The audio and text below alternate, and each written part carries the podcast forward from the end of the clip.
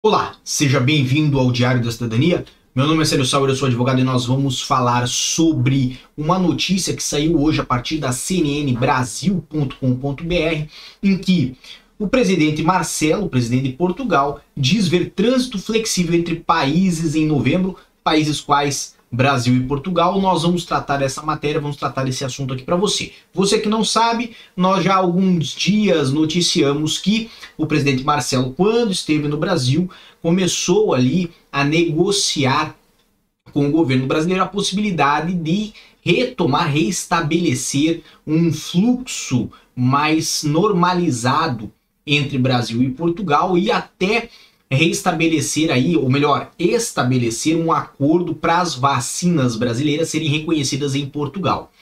De um modo geral, isto é uma continuidade daquele assunto e está na tela de vocês, inclusive, esta matéria que é da CNN Brasil em São Paulo. Aqui ela traz que há esse, é, essa negociação com o Brasil de um acordo bilateral sobre circulação de pessoas entre os dois países e que em novembro ou dezembro, espera que a situação avance, pelo menos é isto que informa o presidente Marcelo Rebelo de Souza, presidente de Portugal. Segundo o presidente, o que está sendo avaliado no momento são as diferentes fases da pandemia em Portugal, onde a variante Delta da Covid-19 chegou antes e por isso deve ter o contágio desacelerado primeiro. E no Brasil, onde a nova cepa começa a aparecer. Por conta desses ritmos diferentes, isso aqui é uma frase dele que foi trazida aqui a, a, a, a CNN. Por conta desses ritmos diferentes, será preciso haver mais reuniões, mas apontamos um acordo bi, apostamos num acordo bilateral que não precisa ter influência da União Europeia necessariamente, assim como temos com o Canadá e com a Suíça, disse ao comentarista da CNN o presidente Marcelo. Quanto aos portugueses que moram no Brasil, os brasileiros que moram em Portugal nos perguntam se será possível haver nesse trânsito entre os países sem quarentena ou outras limitações de deslocamento. E diria que espero que esse processo avance em novembro ou dezembro. Então, de um modo geral, a matéria é essa e ela vem a nos trazer aí pelo menos um vislumbre de uma data provável para que ocorra a execução desse acordo ou para que se finalize esse acordo.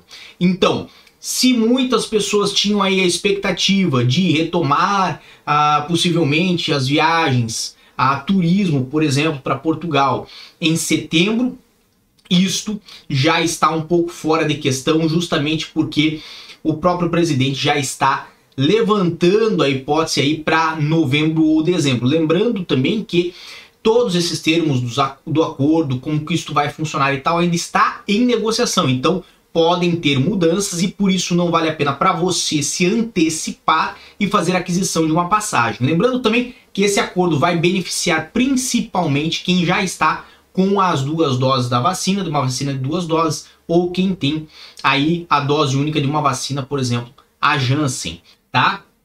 Bem, de um modo geral, o assunto de nosso é, o nosso assunto de hoje é esse. Lembrando que agora já são 10 horas da noite aqui em Portugal, então vamos acabar também mais cedo. Mas o que eu peço para você é para no primeiro link da descrição tem o meu outro canal, Célio Sal, e lá temos informações interessantíssimas sobre Portugal para você. E, obviamente, espero que você se inscreva lá também, acompanhe nosso material diferenciado lá, que vem alguns comentários que não vêm aqui pro canal Diário da Cidadania. Ok?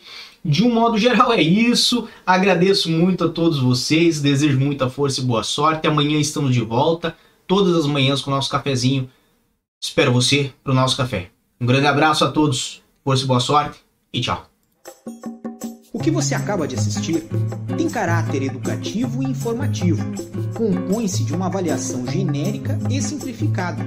Agora, se você quer saber de fato como as coisas são, você vai ter que ler.